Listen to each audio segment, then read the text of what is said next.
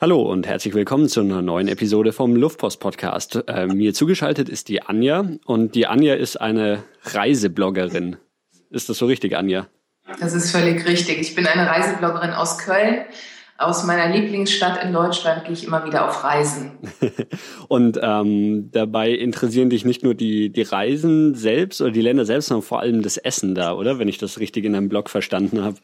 Ja, also Reisen ist eins meiner Lieblingsthemen und äh, das lokale Essen finde ich immer super spannend, weil ich mir immer gerne angucke, was die Leute in den unterschiedlichen Ländern so essen.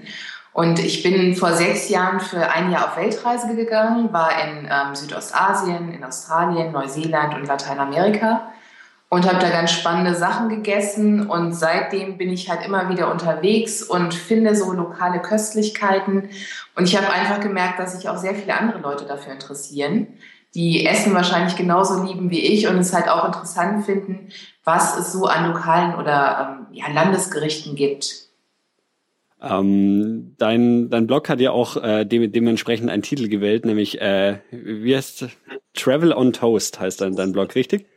Genau, Travel on Toast heißt ja deswegen, weil es ja bei den Engländern, Engländern Cheese on Toast gibt. Und ich fand einfach, Reisen muss man immer auf einer guten Grundlage machen. Und dafür ist Essen halt äh, die beste Grundlage. Also wenn ich ein äh, leckeres Essen im Bauch habe, dann macht auch das Reisen sehr viel mehr Spaß. Und ähm, du sagst jetzt, du, du warst vor, vor sechs Jahren auf einer, einer Weltreise unterwegs. Ähm, die, die werden wir heute im, im Interview sicherlich auch ein bisschen anschneiden, aber vor allem soll es um deine, deine letzte Reise gehen. Ähm, wo, wo ist die denn verlaufen? Ja, also ich habe mir, seitdem ich die Weltreise gemacht habe, immer vorgenommen, dass ich einmal im Jahr auf eine längere Reise gehe für einen Monat. Mhm. Und meistens bin ich allein unterwegs, weil ich muss dazu sagen, mein Freund reist nicht gerne, unglaublich aber wahr. Er bleibt am liebsten zu Hause. Also gehe ich meistens allein auf Reisen oder mit Freunden. Und ähm, dieses Mal konnte ich ihn aber überreden, mitzukommen. Ähm, in diesem Monat, in, im, im Januar, sind wir auf Tour gegangen nach Malaysia, Australien und Thailand. Und ich konnte ihn mitlocken, weil ich ihm versprochen habe, er ist ein Riesenautofan, dass er an der Great Ocean Road mit einem Auto an dem Ozean entlang fahren darf. Ähm, wie, wie hast du dich dann für, für diese Reiseroute und die drei Länder entschieden? Oder warum genau die Länder? Ja, also ich bin ein riesen Australien-Fan. Ich bin halt äh, während der Weltreise das erste Mal da gewesen und habe mich in das Land verliebt. Das liegt daran, dass es unglaublich viel Wasser gibt. Ich liebe halt das Meer und äh, in Australien kann man wirklich alles machen. Man kann segeln, man kann äh, surfen, da bin ich allerdings nicht so begabt. Man kann schnorcheln, tauchen und das fasziniert mich einfach. Ich finde die Australier wahnsinnig nett. Also sie haben eine sehr lockere, freundliche Art. Und ich habe da eine weitere Lieblingsstadt gefunden mit Melbourne. Äh, viele der Australier leben ja in Städten und Melbourne ist eine der größten Städte und äh, liegt direkt am Meer und ist sehr ähm, ja auch ähm, europäisch geprägt. Es gibt ähm, zum Beispiel eine Straße, wo es nur Konditoreien gibt, unter anderem eine deutsche Konditorei. Und ähm, deswegen stand einfach diesmal wieder Australien auf der Liste, auch weil ich viele Freunde dort habe. Und um dorthin zu kommen, hatten wir uns überlegt, dass wir erstmal nach Malaysia fliegen, nach Kuala Lumpur, uns da so ein bisschen ähm, ans wärmere Wetter gewöhnen, weil wir sind ja im Januar gereist von da aus dann weiter nach ähm, Australien und ähm, dann halt weiter nach Thailand. Ähm, also in Australien warst du dann schon mal? Warst du davor schon mal in äh, Malaysia oder Thailand? Ja, auch diverse Male schon. Okay. Also ich bin einfach ein absoluter Südostasien-Fan. Ich äh, finde Australien, Neuseeland toll und Lateinamerika und gucke dann halt immer, äh, worauf ich gerade Lust habe. Und am liebsten verbinde ich halt verschiedene Länder miteinander. Mhm. Und die drei Länder, die ich jetzt besucht habe, haben einfach verschiedene Vorteile. Also ähm, Kuala Lumpur finde ich sehr, eine sehr angenehme Großstadt. Ich mag halt auch große Städte. Und ähm, als ehemalige englischsprachige oder englische Kolonie äh, kann die Leute auch super verstehen. Ähm, das ist für mich immer sehr entspannend, dorthin zu kommen. Und ähm, dann Australien gefällt mir halt auch sehr gut. Und Thailand ähm, finde ich auch sehr schön, dass man da einfach so einfach reisen kann. Und sie haben eben fantastisches Essen. Das ist auch ein, ein weiterer Pluspunkt. ähm, in welchem Zeitraum warst du denn da? Das ist ja immer so, so ein bisschen schwierig mit den Monsunzeiten und so, wann, wann man am besten nach Südostasien geht. Wann warst du denn da? Also ich war im Grunde den kompletten Januar unterwegs.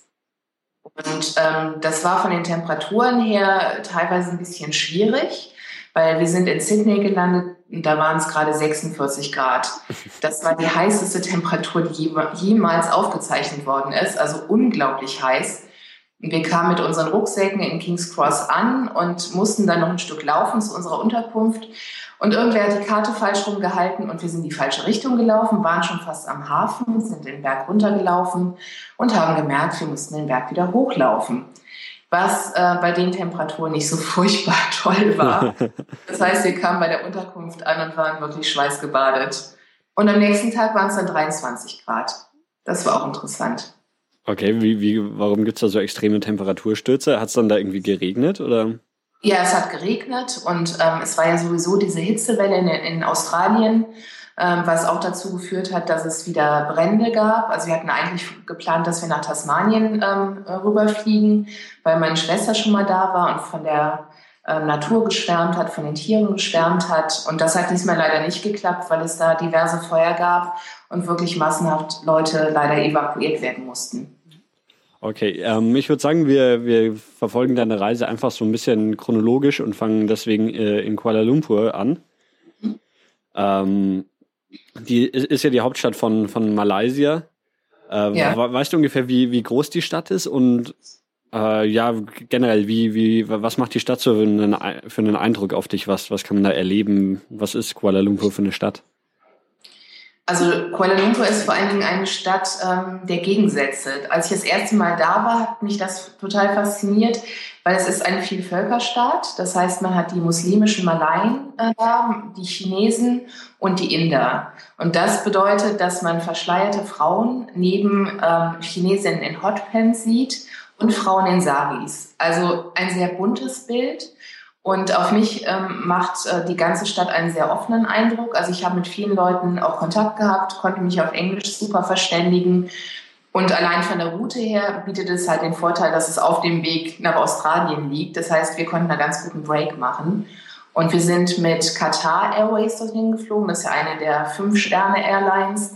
Und ähm, das hat sehr viel Spaß gemacht, weil das eine sehr bequeme Airline war. Dann sind wir halt in Kuala Lumpur gelandet und hatten da drei Tage Aufenthalt.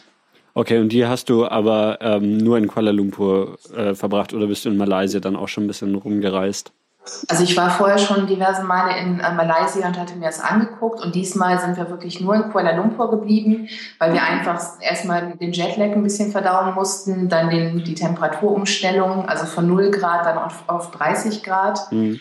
War einfach ein bisschen schwierig. Also wir mussten erstmal ankommen und so ein bisschen uns umstellen, uns an Flipflops gewöhnen, an Shorts gewöhnen. Das hat ein bisschen gedauert.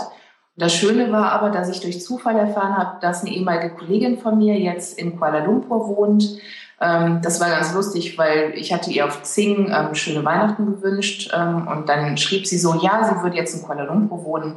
Dann habe ich ihr zurückgeschrieben, ja, wir werden kurze Zeit später da. und dann haben wir uns zum Abendessen getroffen. Das war ganz toll, weil man eine super Aussicht hatte auf die nächtliche Skyline von Kuala Lumpur und das hat wirklich sehr viele ähm, auch Hochhäuser. Also das war ein ganz toller Ausblick. Ähm, was, hm? was, sind denn so deine persönlichen Kuala Lumpur Highlights? Also was, wenn man jetzt wirklich nur so, so wie du drei Tage da ist, was muss man auf jeden Fall gesehen haben? Also was ich ähm, wirklich immer beeindruckend finde, sind die Petronas Towers. Das ist ja auch so das Wahrzeichen von Kuala Lumpur. Das sind diese Zwillingstürme. Äh, das finde ich immer sehr faszinierend. Die habe ich auch, glaube ich, schon ungefähr so oft ähm, fotografiert wie das Opera House in Sydney, also ungefähr 10.000 Mal. Die sind wirklich wunderschön. Ansonsten ähm, habe ich bisher immer versucht, äh, zu Fuß da durch die Gegend zu laufen, was eigentlich nicht äh, für die Stadt geeignet ist, weil es eine Stadt der Autofahrer ist. Aber ähm, was ich halt ganz schön finde, direkt um die Ecke von unserem Hostel, ähm, ist dann halt eine Straße, wo nachts ähm, viele Stände sind, Essensstände. Und da sitzen dann halt auch die Einheimischen und essen verschiedene Sachen, also sei es jetzt indisches Essen oder chinesisches oder malaiisches Essen. Das fand ich ganz toll. Und ich habe zum ersten Mal Peking-Ente dort gegessen, was ja normalerweise recht teuer ist. Das hat da, glaube ich, um die 12 Euro gekostet. Das Besondere ist ja da, dass die Haut der Ente knusprig zubereitet wird und in Pfannkuchen gehüllt und in kleine Scheiben geschnitten wird. Fand ich ganz spannend. Ähm, Gibt es dann auch so, so ein Nationalgericht von Malaysia oder so, weil, weil Peking-Ente ja dann doch eher aus China kommt? Ja, gibt es. Also zum Frühstück äh, gibt es Reis und dazu gibt es eine scharfe Soße und dann äh, knusprige kleine Fische. Ich habe das einmal probiert, ich kann das nicht als Europäerin. Also habe ich echte Probleme mit.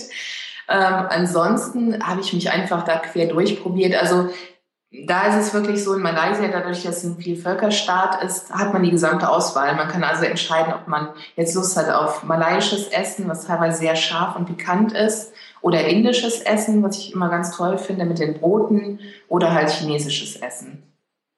Und es gibt natürlich in der Stadt auch die entsprechenden chinesischen oder indischen Viertel. Ähm, ist das in Kuala Lumpur auch so, wie man es oft in Südostasien sieht? Weil du gesagt hast, das ist jetzt äh, eine Stadt, wo, wo man viel mit dem Auto oder so unterwegs ist, dass da so, so extrem viele Motorroller unterwegs sind. Also ich habe im, im Vietnam war das äh, ja. extrem so. Ist das in Kuala Lumpur auch so oder nicht? Also ich fand in Vietnam, kann ich dir absolut zustimmen, waren extrem viele Motorräder. In ähm, Malaysia oder jetzt in Kuala Lumpur sind es vor allen Dingen Autos. Sehr viele Taxifahrer sind auch unterwegs. Das heißt, man bekommt alle Nase lang Taxi angeboten. Und es ist teilweise ein bisschen schwierig, die Straße zu überqueren. Aber ich halte mich da immer an mein Motto, äh, gucken, was die Einheimischen machen und dann schnell hinterherlaufen. Und das hat bisher eigentlich immer funktioniert. Äh, das äh, ist auch meine Erfahrung, die, die man so hat, wenn man erstmal an so einer Straße steht, wo extrem viel Verkehr ist, man irgendwie versucht, da, da drüber zu, über, über die Straße zu kommen und man irgendwie immer wartet, bis, bis eine Lücke frei wird und überhaupt nicht über die Straße kommt und, und man dann die, die Einheimischen sieht, die einfach über die Straße laufen und man, man sich dann irgendwann überwindet und halt auch einfach, äh, ja, versucht einfach mal so durch den Verkehr zu kommen und das klappt dann meistens auch. Also mir hat halt auch ein, ein Einheimischer mal erklärt, man muss halt nur sicherstellen, dass die Fahrer auch wissen, was man selbst da treibt. Das mhm. heißt, das Schlimmste, was man machen kann, ist losgehen und dann vor Schreck stehen bleiben mitten auf der Straße. Das geht dann nicht so gut aus. Ähm, also man sollte einfach, wenn man dann alleine ist, losgehen, so dass die Leute einen auch sehen und mit konsistenter Geschwindigkeit dann rübergehen. Da hätte man die besten Chancen, das zu überleben. Das ist auch die Erfahrung, die ich gemacht habe. Ähm, von Kuala Lumpur ging es dann mit dem Flugzeug direkt weiter nach, ähm, nach Australien, oder? Genau. Wir haben dann ähm, Air Asia genommen. Das ist ja eine malaysische Fluglinie, die sehr günstige Flüge anbieten. Das ist ähm, allerdings so, dass man da wirklich alles hinzubuchen muss. Also jetzt im Vergleich zu der Fluglinie, mit der wir halt hingeflogen sind nach Kuala Lumpur, war es so, dass wir jetzt einen extra großen Sitz dazu buchen mussten, Entertainment-Programm, Essen, also alles, was man extra haben wollte. Ähm, aber dafür war es ein recht günstiger Flug. Ich glaube 350 Euro, wenn ich mich recht erinnere, für acht Stunden Flug nach Melbourne. Mhm. Und äh, dort sind wir halt dann gelandet. Und das Schöne war, dass wir da mehrere Freunde getroffen haben. Dadurch, dass es halt diese Buschfeuer in Tasmanien gab, sind wir insgesamt eine Woche in äh, Melbourne geblieben und haben verschiedene Freunde getroffen. Wir gehen halt häufiger zu 60er-Jahre-Partys und kennen darüber sehr viele Leute, auch international. Und ähm, es war halt so, dass eine Australierin vor zwei Jahren bei mir mehrere Tage übernachtet hatte und diesmal hat sie uns für drei Tage ihr Apartment überlassen, was natürlich ganz toll war, ähm, in der Nähe von St. Kilda, was so mein Lieblingsstadtteil von Melbourne ist. Und dann haben wir die Tage damit herumbekommen, dass wir Leute getroffen haben, wir waren natürlich essen, das gehört mit dazu. Ähm, wir waren am Strand, das war auch ganz toll und äh, zum Beispiel auch in Museen oder sind einkaufen gewesen. Ähm, gibt es denn auch, also für, für die meisten Länder, von, von äh, die ich bisher so interviewt habe, gibt es irgendwie so, so, oder kann ich mir zumindest ein typisches Essen vorstellen, aber Australien gehört da irgendwie nicht dazu. Da also abgesehen von, von Kängurufleisch, was mir immer irgendwie in den Kopf kommt, fällt mir da sonst wenig typisches Essen für, für Australien oder jetzt im, im Speziellen auch Melbourne ein. Ähm, ja. Gibt es da es, überhaupt sowas? Also es variiert natürlich so ein bisschen von Stadt zu Stadt, aber ähm, was natürlich typisch ist, ist das Barbecue. Australier kürzen ja immer ganz gerne ihre Wörter ab. Das heißt, sie laden gern zum Barbie ein, wo man sich dann zum Fleischessen trifft. Das machen sie übrigens auch im, ähm, natürlich zu Weihnachten gerne, wenn sie dann am Strand Weihnachten feiern. Das steht übrigens noch auf meiner To-Do-Liste. Also das möchte ich unbedingt mal erleben. Weihnachten im Sonnenschein. Das habe ich bisher noch nicht erlebt. Ähm, das würde ich sagen, ist so ein typisches Gericht. Ähm, wie du schon gesagt hast, Känguru. Ähm, wir haben diesmal kein einziges lebendes Känguru gesehen, nur ein überfahrenes. Wir haben so ein bisschen die Vermutung, dass das ein Gerücht ist von den Australiern, dass sie streuen, dass es bei denen Kängurus gibt. Es war wirklich keins zu sehen. Aber das kann man natürlich essen. Ich habe bei vorherigen Besuchen zum Beispiel auch mal Krokodil probiert. Ähm, ich finde, Krokodile sind nicht besonders sympathische Tiere, deswegen darf man die essen. Ähm, und das hat relativ gut auch geschmeckt, aber ich bin jetzt nicht so der Riesenfleischesser. Was ich halt wirklich ganz schön ähm, auch finde, sind die Tim Tam Kekse. Die liebe ich in Australien Neuseeland. Das sind so knusprige Kekse. Und es gibt so eine Art Wettbewerb. Man ähm, beißt nämlich die Kanten dann ab und trinkt dadurch Tee oder Kaffee. Und man muss das schaffen, dass man das, den Keks dann isst, ohne dass er völlig zerbröselt. von, ja, von, von, den Keksen habe ich auch schon, schon äh, viel gehört, aber ich habe sie selber noch nie gegessen. Was ich auch super finde, ist äh, das Gingerbier, was meistens alkoholfrei ist. Das ist so eine Art Limonade mit Ingwergeschmack. Und danach bin ich wirklich süchtig geworden. Und das Gute ähm, hier in Köln ist, dass es auch einen Australia-Shop gibt, wo man so Sachen kaufen kann. Also das mag ich halt furchtbar gerne. Ist das ist so ein bisschen süß-scharf. Okay, also ist es, ist es so ähnlich wie, wie Ginger Ale, was man, was man ja, hier so kennt? Ja. Genau. Und da gibt es auch verschiedene Sorten, aber das von Bundaberg zum Beispiel, das ist eine Stadt in Australien, mag ich besonders gerne. Ähm, und dann, äh, abgesehen von, von jetzt Freundenbesuchen, äh, was, ja, was habt ihr so, so in, in Melbourne unternommen? Wie lange war ihr überhaupt gesamt in, in Melbourne dann? Also wir waren halt eine Woche da und haben wirklich in erster Linie uns treiben lassen, was sehr angenehm war, Freunde getroffen, sind an den Strand gegangen, in Restaurants.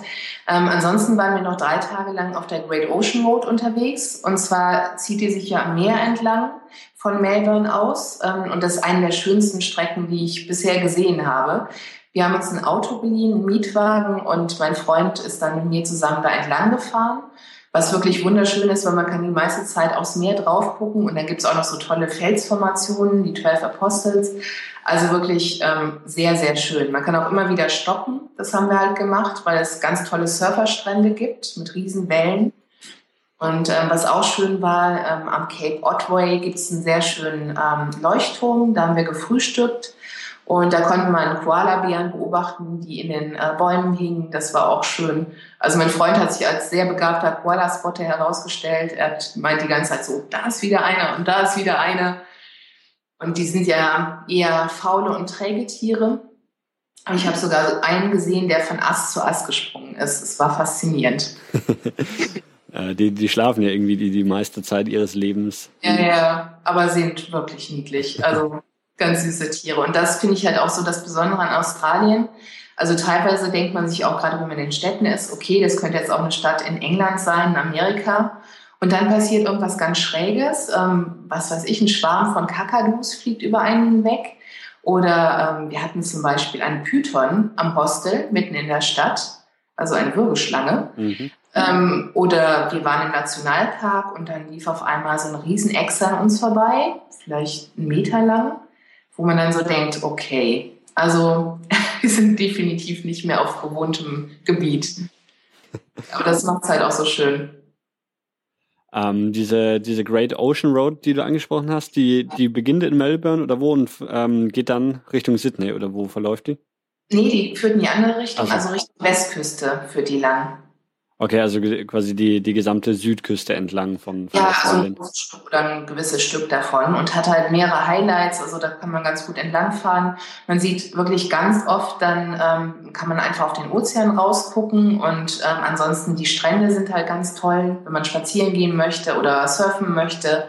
Dann gibt es zum Beispiel auch einen ähm, Campingplatz, da gibt es ganz viele Kängurus, da haben wir jetzt diesmal nicht gehalten, sonst wäre die Existenz der Kängurus bewiesen worden, aber da waren wir diesmal nicht. Ähm, und ansonsten halt Koalas gucken. Man konnte auch sehr gut essen, das heißt, wir haben an verschiedenen ähm, kleinen äh, Restaurants auch gehalten, haben da was gegessen. Und, also es war sehr schön. Das Einzige war halt nur, wir hatten kein Hostel oder kein Hotel vorher gebucht. Und da gab es gerade eine, einen Wettbewerb im Biertrinken, zumindest wenn wir das richtig verstanden haben. Und es war alles ausgebucht. Mhm. Und ähm, dann sah es schon fast so aus, als müssten wir im Auto übernachten, was nicht so schön gewesen wäre. Dann äh, sind wir auf so einen Hof draufgefahren, wo halt auch stand, es wäre ein Hostel. Ähm, da kam der Besitzer raus und wollte schon fast die Hunde auf uns hetzen. Das hat also auch nicht geklappt. Und zuletzt haben wir dann in der Jugendherberge übernachtet. Ähm, das war so der letzte Rettungsanker. Wie viele Tage wart ihr dann insgesamt äh, auf der on the road? Also da waren wir drei Tage lang on the road und das hat auch wirklich gut funktioniert. Ähm, das Gute ist halt, dass mein Freund auch hier in Deutschland ein Auto fährt mit Rechtssteuerung. Das heißt, er war da schon gewöhnt. Ähm, er fährt halt ein Auto, das für den englischen Markt gebaut worden ist.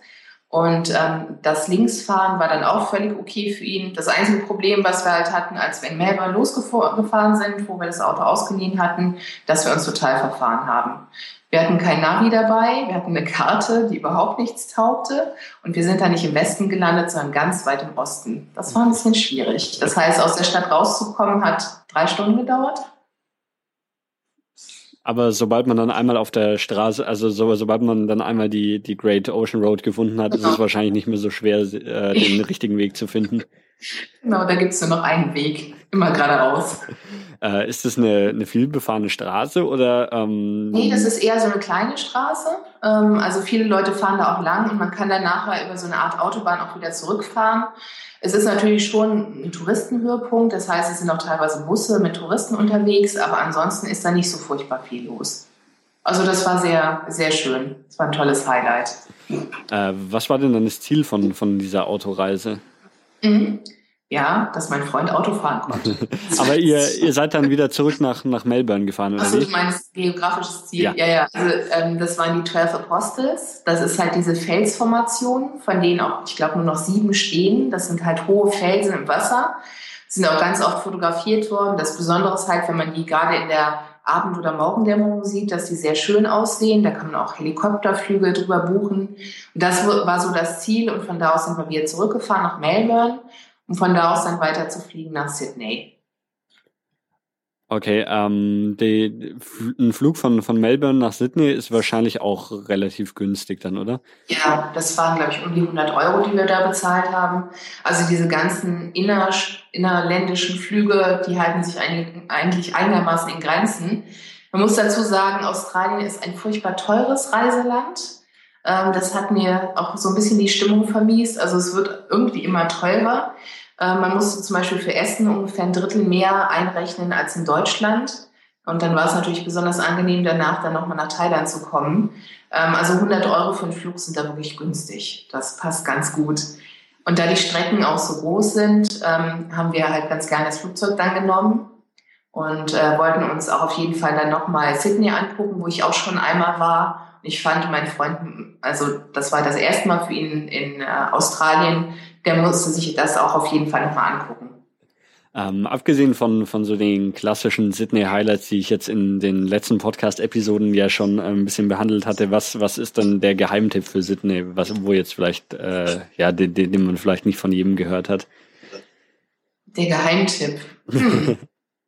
Also ich denke mal, du hast wahrscheinlich schon die Harbour Bridge behandelt, das Opera House, ähm, Bondi Beach. Ähm, da waren wir natürlich auch überall. Wir waren noch in Manly Beach. Das gefällt mir eigentlich auch immer ganz, ganz gut. Da kann man mit der Fähre hinfahren. Das finde ich nicht schlecht. Ansonsten finde ich den Botanischen Garten sensationell. Von da aus kann man auch die besten Fotos machen, ähm, jetzt zum Opera House und zur Harbour Bridge. Mhm. Weil ähm, da gibt's, ähm, da guckt man genau drauf und da gibt's zum Beispiel ein Open-Air-Kino, was wir gerne uns angeguckt hätten, aber an dem Tag hat's geregnet. Und was auch noch ganz schön ist, ähm, da gibt's halt tolle Palmen und äh, jede Menge Tiere. Also man hat dann in den ähm, Bäumen auch die Fledermäuse hängen oder Flughunde. Das ist ganz niedlich. Also das hat mir auf jeden Fall wieder sehr gut gefallen. Ansonsten muss ich aber sagen, ich bin halt eher ein Fan von Melbourne, weil ich die Stimmung da lockerer finde. Also in Sydney waren wir, gerade wenn man da im Opera House unterwegs ist, waren halt sehr viele Leute sehr schick und sehr städtisch angezogen, was auch seinen Reiz haben kann. Aber ähm, wir mit Flipflops waren da so ein bisschen deplatziert. Ähm, also finde ich es in Melbourne mit der lockeren Atmosphäre einfach noch ein bisschen schöner. Ähm, ist das so, so der, der große Unterschied zwischen Melbourne oder Sydney? Oder war, ja, wie, wie unterscheiden sich die Städte sonst noch? Also ich würde schon sagen, es ist ungefähr so, als würde man vielleicht Köln und München vergleichen.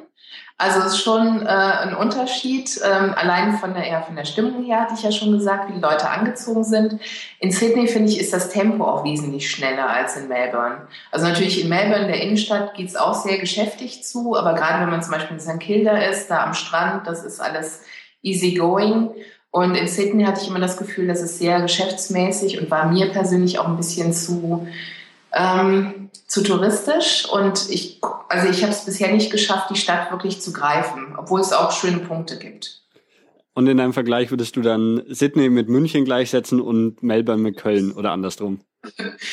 weil, also ich wohne ja in Köln und ich wohne hier besonders gerne, weil ich die Leute so locker finde. Ist mir halt aufgefallen, ich habe vorher ähm, rund neun Jahre lang in Norddeutschland gelebt. Also ich komme aus dem Rheinland und habe dann in Hamburg und Bremen gelebt. Und mir ist halt wieder aufgefallen, als ich nach Köln zurückgezogen bin, dass einen dauernd hier Leute anquatschen. Also wir standen dann im Fahrstuhl, waren im Kaufhaus und mein Freund und ich haben uns unterhalten und dann hat sich einfach jemand in die Unterhaltung reingemischt, was ich fantastisch finde. Und ähm, ich finde, Sydney ist in der Hinsicht ähm, München halt ähnlich, dass es halt auch sehr schick und gestylt zugeht. Also ich fand es Wahnsinn. Die Leute waren natürlich am Freitag und Samstagabend zur Party unterwegs, aber alle Frauen mit Riesenabsätzen, super kurzen Kleidern. Wow. Hatte ich nicht im Gepäck. Ähm, und von Sydney aus ging es dann zur letzten Etappe von, von deiner Reise nach äh, Thailand.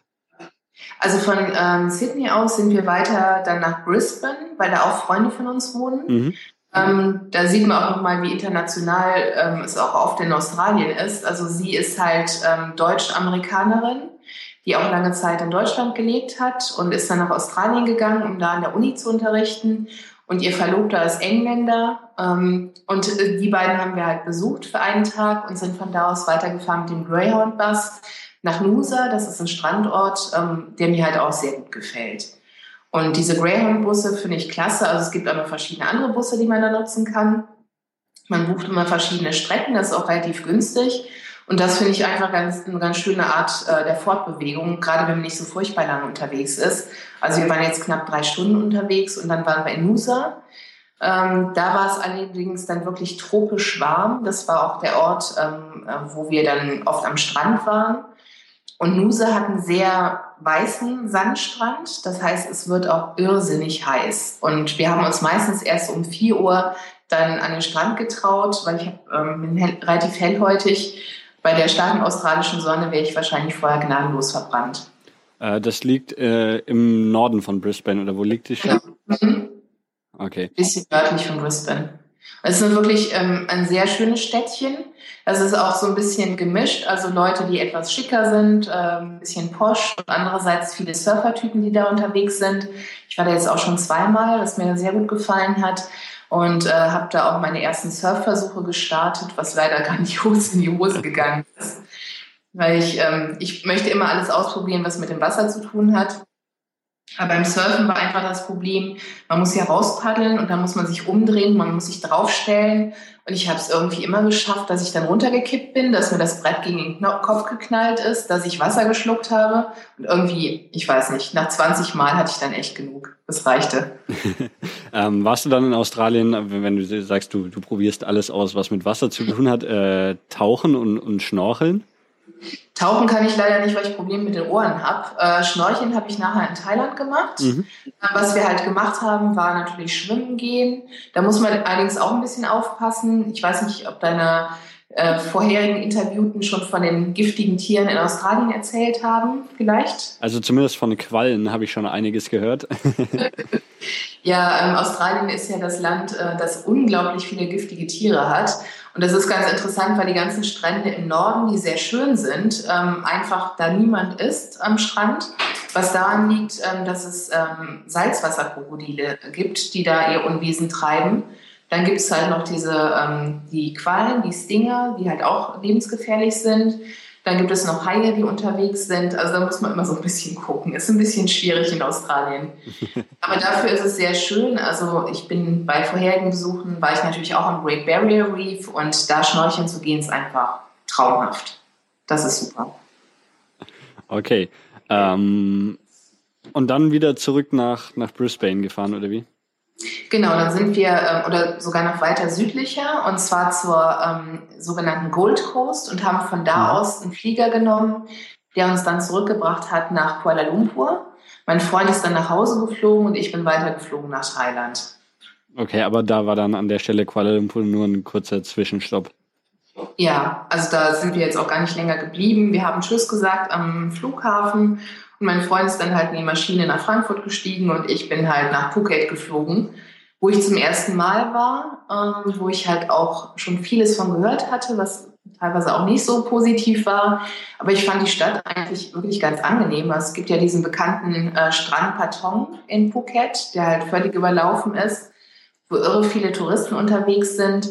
Und ähm, ich war in der Stadt untergebracht, in einem Hostel, was sehr nett war, weil ich dann auch gleich Leute kennengelernt habe. Und dann sind wir am nächsten Tag mit dem Bus zum Strand gefahren. Und dann haben wir uns einen Strand ausgesucht, der so ein bisschen abseits lag. Und es war auch wirklich super schön. Ähm, also würdest du sagen, Phuket ist nicht so schlimm, wie man, wie man immer hört. Also so, so, dass man da äh, nur, nur Deutsche trifft, die irgendwie herkommen, um sich irgendwie zu betrinken und äh, sich irgendwie thailändische Frauen zu kaufen oder ja, das gibt's auch. Aber äh, ich habe halt einen Blogpost darüber geschrieben. Ich habe geschrieben, es wäre keine Liebe, die da in Brand ist, aber Zuneigung auf jeden Fall.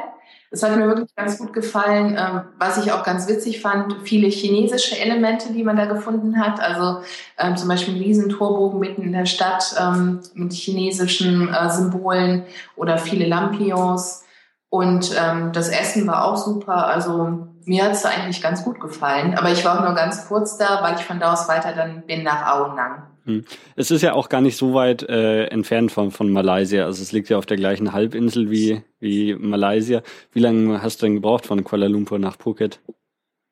Oh, puh, gute Frage. Ich kann es ehrlich gesagt okay. nicht mehr sagen. Eine Stunde, glaube ich, eineinhalb Stunden. Okay.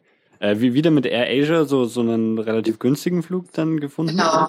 Ja, ja, also ähm, diese Flüge habe ich dann alle mit der Asia gemacht. Mhm. Und das war auch sehr günstig. Also zum Beispiel mein Rückflug nachher von Krabi nach Kuala Lumpur hat 35 Euro gekostet. Das war wirklich ein guter Preis. Ähm, Gibt es zu, zu Phuket noch, oder ja, willst du noch ein bisschen über Phuket sprechen oder dann direkt dein, dein nächstes Ziel also, ansteuern? Was ich spannender fand, war Aonang. Da bin ich auch fast eine Woche lang geblieben. Ähm, das fand ich ganz spannend. Ich hatte halt immer gehört, dass Riley Beach so schön sein muss, der legendäre Strand. Und da war, bin ich bisher noch nicht gewesen. Ähm, ich hatte allerdings geguckt nach Unterkünften und das war für mich als Einzelperson ein bisschen schwierig, da was Preiswertes zu finden. Und dann habe ich mich ähm, nicht weit davon entfernt in Aung Lang ähm, niedergelassen und war dann in einem ganz tollen Hostel, Glör Hostel ähm, das so ein bisschen außerhalb des Touristentrubels lag. Also Aonang ist jetzt auch keine furchtbar schöne Stadt, muss man sagen. Gerade in Richtung Strand sehr touristisch geprägt, also viele, viele Buden, viele Touristen, die da unterwegs sind. Aber ich war ungefähr anderthalb Kilometer davon entfernt, den Berg hoch.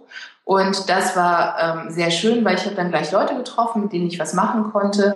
Und ähm, da war im Grunde auch die ganz, alles, was drumherum war, war halt für Einheimische.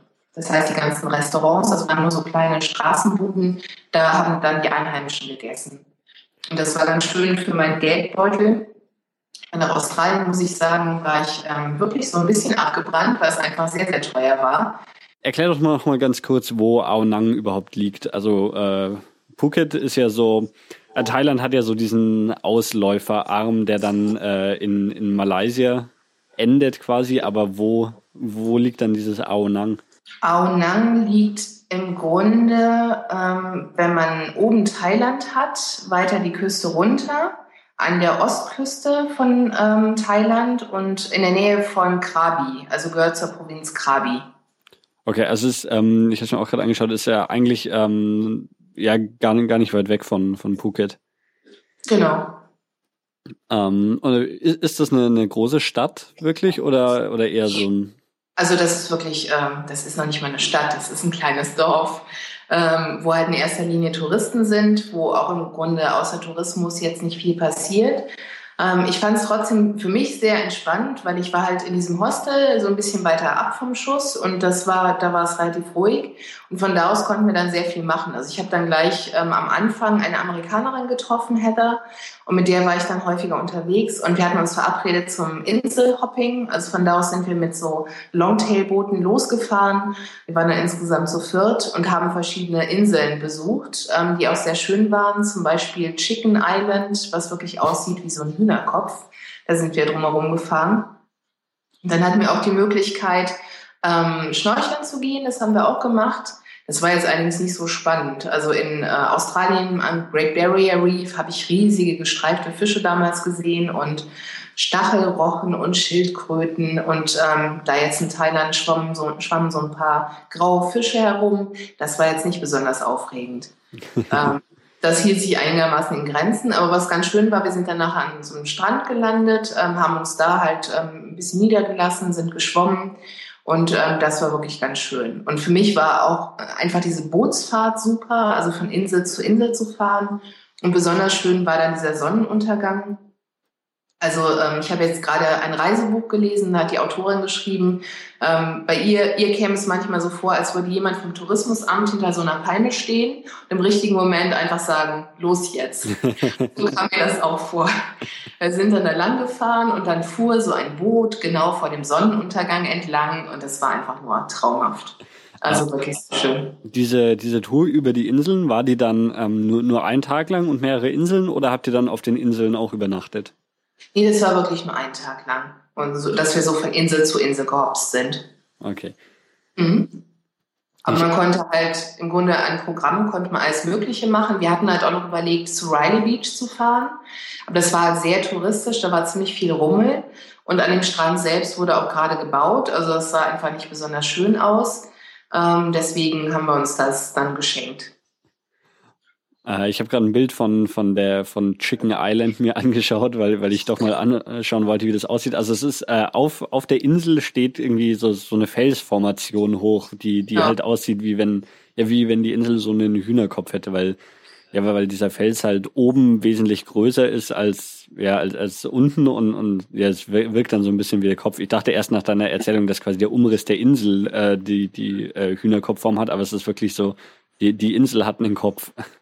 Genau. Und das sieht man auch ziemlich genau. Das fand ich halt auch so toll, als ich ähm, da in der Gegend angekommen bin. Also das hat mich wirklich extrem beeindruckt, ähm, als ich dort gelandet bin. Diese ganzen Felsen, die da aus dem Wasser ähm, hochragen. Also deswegen ist Riley auch so bekannt, weil da, man da sehr gut klettern kann. Ich bin leider überhaupt nicht der Kletterer, deswegen war das nichts für mich. Aber ganz viele Leute fahren extra deswegen ähm, dahin. Ich weiß noch, als ich hier angekommen bin mit dem Boot, ähm, für mich war das wirklich super beeindruckend. Irgendwann gewöhnt man sich dran, aber beim Ankommen war es wirklich, also dieser absolute Wow-Effekt. Es ist eine sehr schöne Gegend, muss ich sagen. Ähm, lass uns doch jetzt ein bisschen über die, die thailändische Küche sprechen. Äh, das ist ja äh, auf jeden Fall jetzt von, von den drei Ländern, die du bereist hast, so, so die, die berühmteste, würde ich mal sagen. Äh, wenn ich hier in Deutschland zum Thailänder gehe, hat das dann was mit dem thailändischen Essen zu tun, das du so in, in Thailand probiert hast? Es kommt darauf an, also es gibt ja auch viele Thailänder, die oder Thais, die hier hingekommen sind und dann Restaurants aufmachen. Da finde ich schon, dass das auch sehr gut ist. Mhm. Äh, natürlich vom Preis her kann man das überhaupt nicht vergleichen. Ich fand das wirklich ganz toll, weil in Australien ich im Grunde für jedes Essen im Restaurant um die 15 Euro bis 20 Euro ausgegeben habe. Ein Cocktail hat 10 Euro gekostet.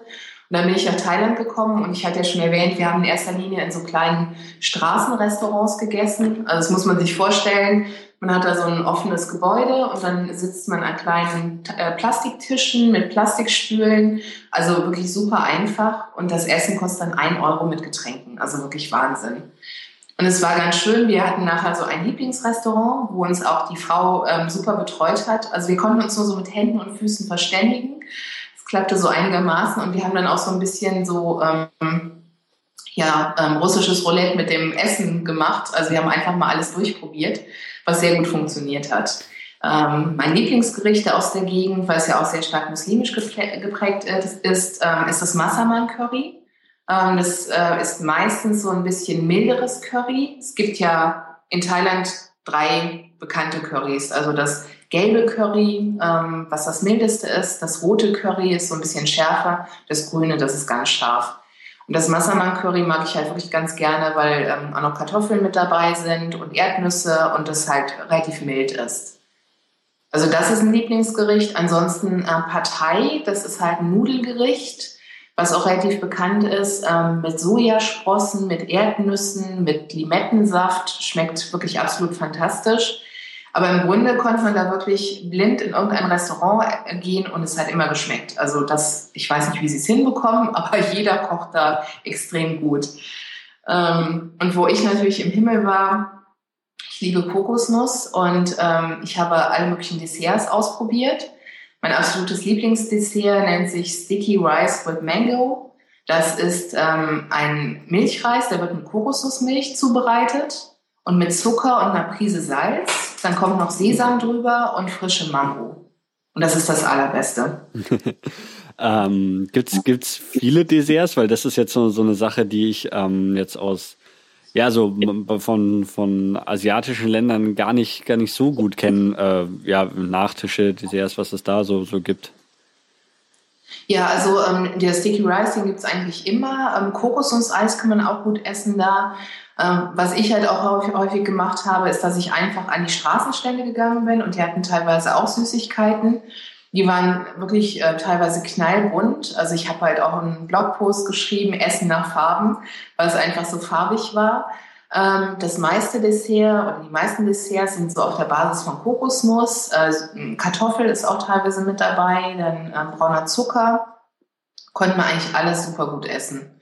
Also ich habe dann einfach ähm, so ein buntes Sortiment mir zusammengekauft für, was weiß ich, einen Euro, 15 verschiedene Sachen und habe das mit ins Hostel genommen und dann haben wir das äh, quer durchprobiert und das schmeckte eigentlich alles sehr, sehr gut.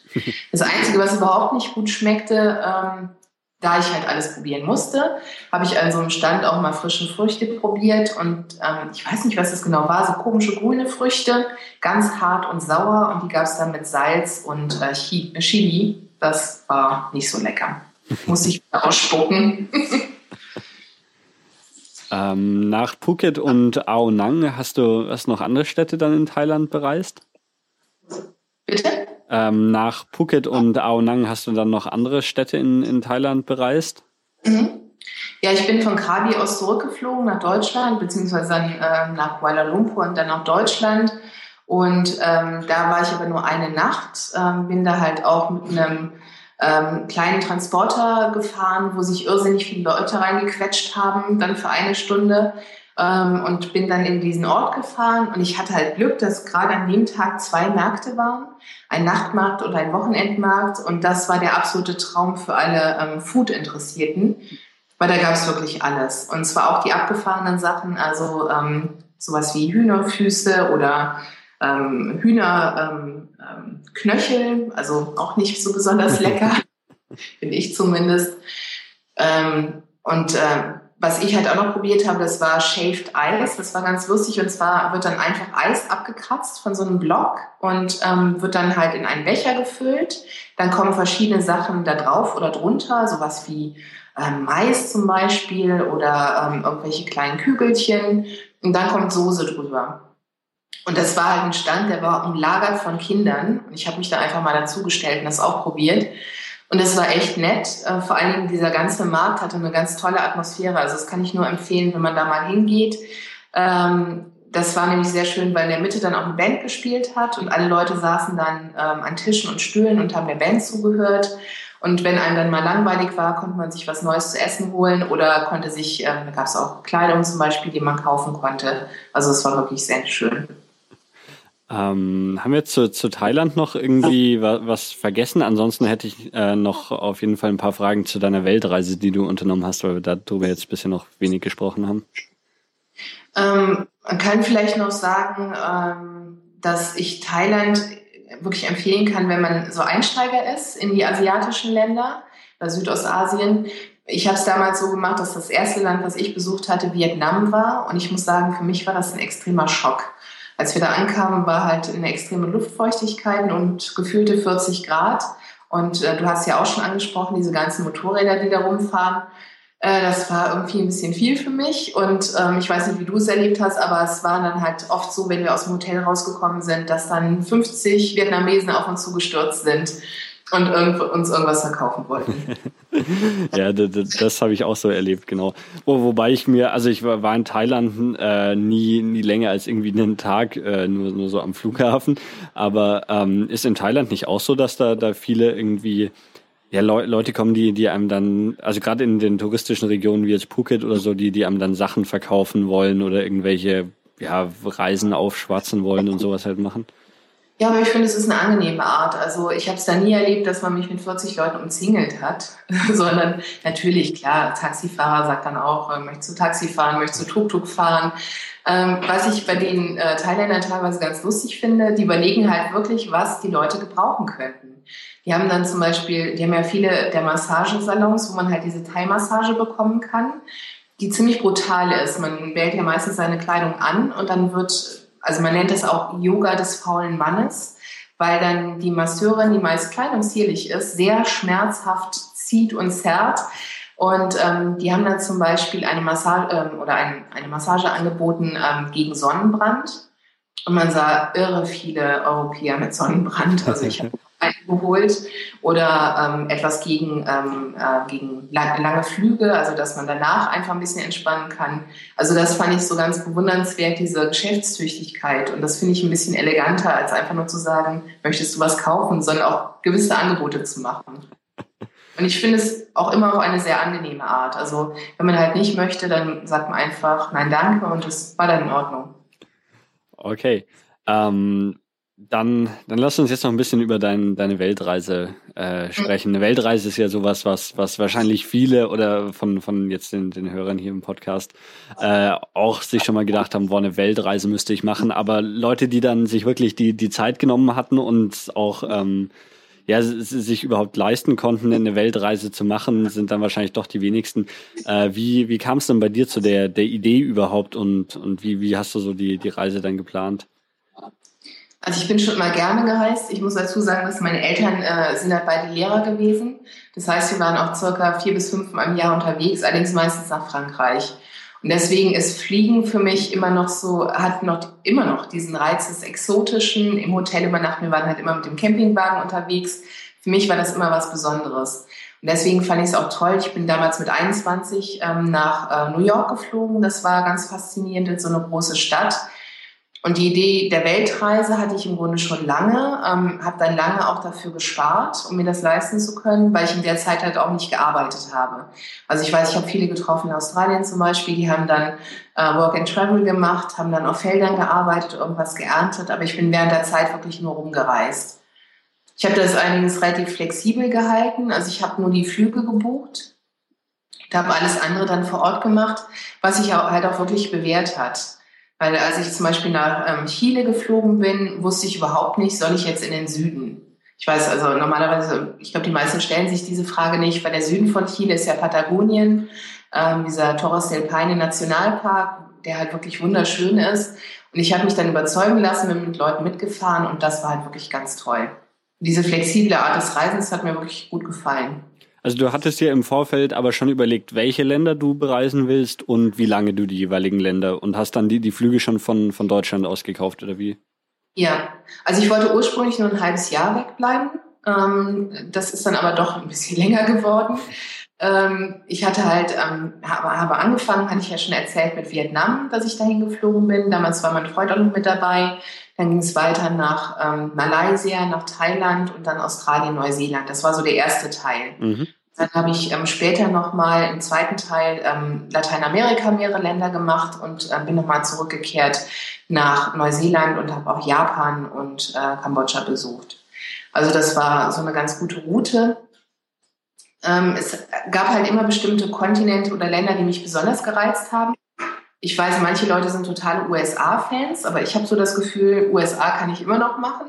Deswegen verschiebe ich das so ein bisschen auf, auf ähm, nach hinten, obwohl ich da bisher auch nur New York und Chicago gesehen habe.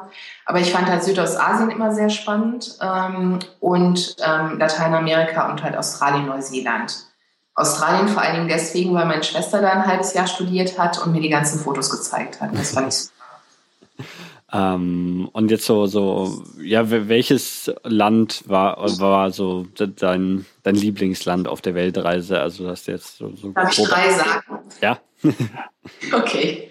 Ähm, also Neuseeland mhm. äh, finde ich fantastisch. Und ähm, also da ist definitiv, als, als das geschaffen wurde, hat jemand zu viel von allem dazu getan. Weil dieses Land ist teilweise einfach überirdisch schön. Ich war an, eine, an einer Stelle und habe an einem Tag drei Regenbögen gesehen. Und das ist halt, dass man so denkt, ja, ist okay, es ist so schön. Schöner Oder ich bin mit dem Bus da lang gefahren, fuhr aufs Meer zu mit dem Bus und dann sah man Delfine da springen. Also wirklich sehr, sehr schön. Was mir daran auch besonders gut gefallen hat, ist, da gibt es ja die Südinsel und die Nordinsel. Und die Südinsel ist halt sehr vielfältig. Ähm, wir sind da auch mit dem Auto einmal komplett rumgefahren. Das Schöne ist, da gibt es Fjorde, da gibt es Gletscher, schneebedeckte Berge, Farnwälder und jede Menge Tiere. Also wir haben viele Delfine gesehen, Wale, was ich auch sehr beeindruckend fand. Ähm, Pinguine, mein Freund ist fast auf einen der seltenen Gelbaugenpinguine getreten. also das war wirklich sehr schön. Und ähm, die Kiwis, die Bewohner Austral äh, Neuseelands, sind fast noch freundlicher als die Australier. Ähm, wir haben eine Wanderung gemacht äh, an der Küste entlang und dann kam uns eine Gruppe entgegen von circa 50 Kiwis. Die waren alle so, weiß ich, 70 bis 80 Jahre alt. Und jeder von denen hat uns irgendwas gesagt. Hello, how are you? Where are you from? Also extrem nett. Okay, und, und die, die anderen beiden, beiden Länder? Die anderen beiden, äh, was ich auch super schön fand, war Japan. Ähm, da hatte ich vorher vieles drüber gelesen ähm, und was ich daran wirklich faszinierend fand, es hat mich in vielen Dingen irgendwie an Deutschland erinnert. Äh, nicht vom Aussehen der Leute her. Ich bin da extrem aufgefallen. Ich bin 1,80 Meter groß, habe rote Haare. Die fanden mich alle extrem spannend. Aber was so ein bisschen wie Deutschland war, alles ist pünktlich, relativ sauber. Ähm, diese Distanz der Leute untereinander ist auch so ein bisschen ähnlich. Aber ich bin halt sehr aufgefallen. Ich habe das halt immer gemerkt, es sind sehr höfliche Leute, aber wenn ich im Zug saß, sie haben mich alle angeguckt. Und wenn ich dann hochgeguckt habe, haben alle so getan, als würden sie aus dem Fenster gucken. Das war ganz niedlich. Ähm, was mir da auch ähm, sehr gut gefallen hat, war das Design. Also ich, ich liebe halt dieses klare Design und ähm, ich war ähm, in, äh, in ähm, Tokio und in Kyoto, der alten Kaiserstadt. Und die haben unglaublich viele Tempel, rund 2000 Tempel. Gibt zum Beispiel einen goldenen Tempel oder einen, der mit lauter roten ähm, Toren besetzt ist. Also das war einfach unglaublich schön. Und ich möchte auch irgendwann nochmal zurück zur Kirschblütenzeit, um mir das anzugucken, ähm, wo man die Kirschblüten auch teilweise vor dem Fuji sehen kann, vor dem Vulkan. Also das muss traumhaft sein. Ansonsten muss ich sagen, ähm, gab es mehrere Länder in Lateinamerika, die mir sehr gut gefallen haben. Ich glaube, eins meiner Lieblingsländer äh, war da ähm, Nicaragua. Das fand ich sehr schön. Ähm, einfach deswegen, weil ich generell die Leute sehr offen und freundlich fand. Also ich konnte damals auch nur so ein paar Wörter Spanisch, aber die haben sich immer bemüht, mich zu verstehen. Und ähm, ich mochte das, das Land, ähm, das hat mir sehr gut gefallen. Wir waren da zum Beispiel auf Kaffeeplantagen, haben uns Teeplantagen angeguckt, das war sehr faszinierend. Da gibt es halt auch Vulkane, die man sich anschauen kann, ähm, sehr schöne See. Also es war auch einfach ein tolles Land. Ähm, wie viel Zeit hast du dann insgesamt mit deiner Weltreise, äh, ja, oder wie, wie lange warst du unterwegs? Ich war ein Jahr unterwegs und habe mir 15 Länder angeguckt also hatte ich im Grunde fast für jedes Land, also mindestens drei Wochen Zeit. In Argentinien war ich nur ganz kurz, da habe ich mir einen Gletscher angeguckt, den Perito Moreno Gletscher. Und da muss ich auf jeden Fall nochmal hin zurückkommen, weil das auch ganz toll war. Und, aber das ist wahrscheinlich auch die Zeit, die, die man für, für so eine Reise wirklich einplanen sollte, also für so eine Weltreise, dass man trotzdem, obwohl, obwohl man so viele Länder sieht, dann, dass man jedem Land mindestens irgendwie drei Wochen oder sowas Zeit geben sollte, oder? Also ich bin großer Fan davon, langsam zu reisen und die Sachen auf mich wirken zu lassen. Ich äh, bin nicht so der Fan davon, eine, eine Sehenswürdigkeit nach der anderen abzuhaken. Das bringt einfach nichts. Ich finde es auch oft spannend. Also die Sehenswürdigkeiten sind natürlich oft zu Recht Sehenswürdigkeiten, weil sie einfach toll sind. Aber ich bekomme auch gerne ein Gefühl fürs Land. Das heißt, wie ticken die Leute? Ähm, wie ist so die Kultur? Jedem Land ist ja auch anders, was die Natur betrifft, die Kultur, die Geschichte, die Religion. Und dafür bekommt man, finde ich, erst ein Gefühl, Gefühl wenn man längere Zeit da ist. Und ähm, das größte Glück ist natürlich, wenn man Einheimische trifft, weil man da immer die Möglichkeit hat, so bestimmte Geheimpunkte zu finden und auch nochmal einen tieferen Einblick zu bekommen ins Geschehen. Deswegen fand ich es ganz schön, in äh, Peru zum Beispiel war ich da mit einer Peruanerin unterwegs, die hatte ich im Hostel kennengelernt und die hat mir in Lima, in ihrer Stadt, äh, verschiedene Restaurants gezeigt. Wir waren auf dem Flohmarkt zusammen, wo es ganz tolle, ausgefallene Sachen gab. Also sowas ist natürlich traumhaft. Ja, ähm, haben, haben wir alles so, so einigermaßen behandelt oder haben wir noch was ganz Wichtiges vergessen? Ähm, ich weiß nicht, hast du so Tipps für Weltreisende? Ist das auch nochmal ein Thema? Oder? Äh, auf jeden Fall, wenn, wenn du gute Tipps hast, immer her damit. also mein Tipp für alle, die einen Weltreiseplan äh, wäre, lasst euch nicht stressen. Ich weiß noch, als ich auf äh, die Weltreise vorbereitet habe, ich war ähm, so ein bisschen panisch, würde ich sagen. Ich habe mich total überausgerüstet. Ich hatte alles mit, was man so mithaben kann. Kompass, eine Trillerpfeife, um Bären zu verscheuchen. Ähm, und äh, Trekking-Sandalen und letztendlich, man braucht gar nicht so viel. Also das Gute ist halt, die Länder, in denen ich unterwegs war, das war ja auch Länder, ähm, die wirklich von der Sonne geprägt sind. Also mich zieht es nicht so sehr in den Schnee, sondern mehr dahin, wo die Sonne scheint. Ähm, außer jetzt Patagonien, aber das ging auch mit einer Jacke und mit Jeans. Von daher war mein Gepäck da nicht so furchtbar schwer. Und eigentlich kommt man ganz gut klar, wenn man halt ähm, ein Kleid anhat, ähm, Shorts, ein paar T-Shirts also jetzt auf der Reise hatte ich zehn Kilo mit und ehrlich, davon hätte ich mir die Hälfte halt auch schenken können. Hatte, finde, hattest du dein gesamtes Gepäck dann in einem, in einem Rucksack dabei ja. oder wie hast du es transportiert? Genau, ich habe so eine Art Schachtelsystem. Das ist so ein bisschen wie diese Matroschka-Puppen, die, so, die man so ineinander schachtelt. Ich habe einen großen Rucksack, ja, relativ groß, 40 äh, Kilo hat der. Und dann habe ich noch einen kleinen Rucksack, was ziemlich gut ist, gerade für Tagestouren, wenn man die machen möchte. Und dann habe ich noch eine Tasche, also gerade wenn ich halt in ähm, so eine kleine Umhängetasche, gerade wenn ich in Städten unterwegs bin, dass ich da halt ähm, die Sachen mitnehmen kann. Und ähm, da kann ich halt meine Kamera zum Beispiel reintun. Mhm. Was mir in Lateinamerika wichtig war, ähm, weil da ja auch häufig Leute einfach beklaut wurden. Deswegen war mir halt wichtig, dass das einfach sicher ist. Ähm, aber ansonsten braucht man im Grunde nicht viel. Ähm, ich finde zur Vorbereitung immer natürlich ganz schön, wenn man sich so ein paar Ideen holt. Ich finde auch immer noch besser, wenn man sich in Blogs umschaut. Also da bekommt man noch so ein paar individuelle Tipps, natürlich in so Reiseführern wie Lonely Planet aber das Allerbeste ist wirklich, wenn man sich vor Ort die Sachen anguckt. Weil was dem einen gefällt, das muss mir noch lange nicht gefallen. Also es gab Orte, wo Leute total geschwärmt haben und gesagt haben, wow, das war das Allerbeste für sie und ich fand das überhaupt nicht schön.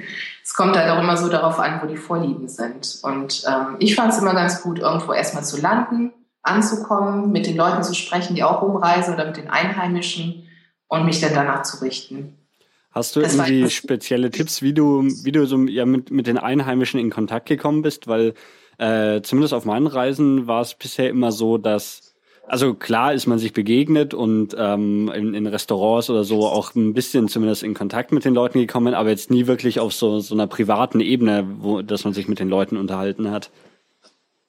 Das funktioniert eigentlich am besten, äh, wenn man gezwungen ist, auf engem Raum miteinander zu reisen.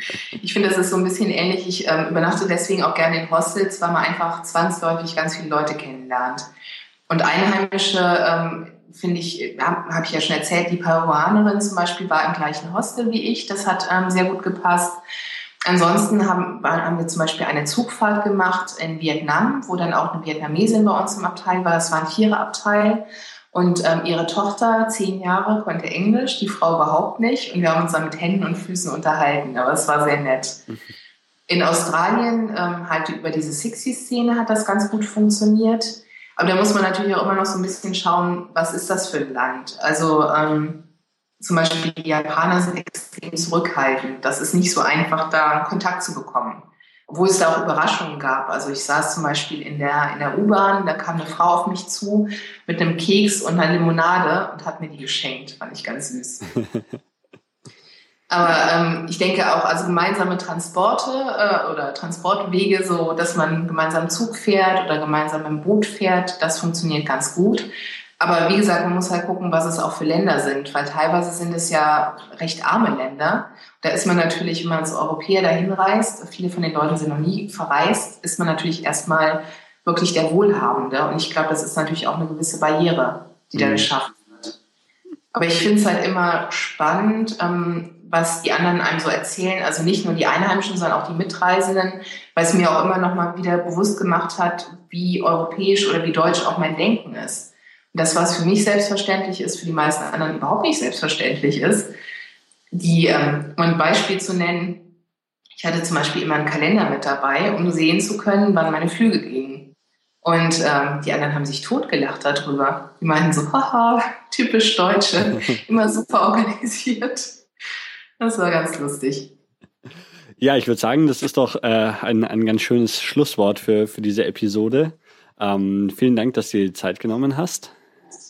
Ja, vielen Dank an dich. Und ähm, vielleicht hört man sich ja mal wieder, wenn du von, von einer spannenden Reise zurück bist und was Neues zu erzählen hast. Das würde mich freuen. Okay, tschüss. Tschüss.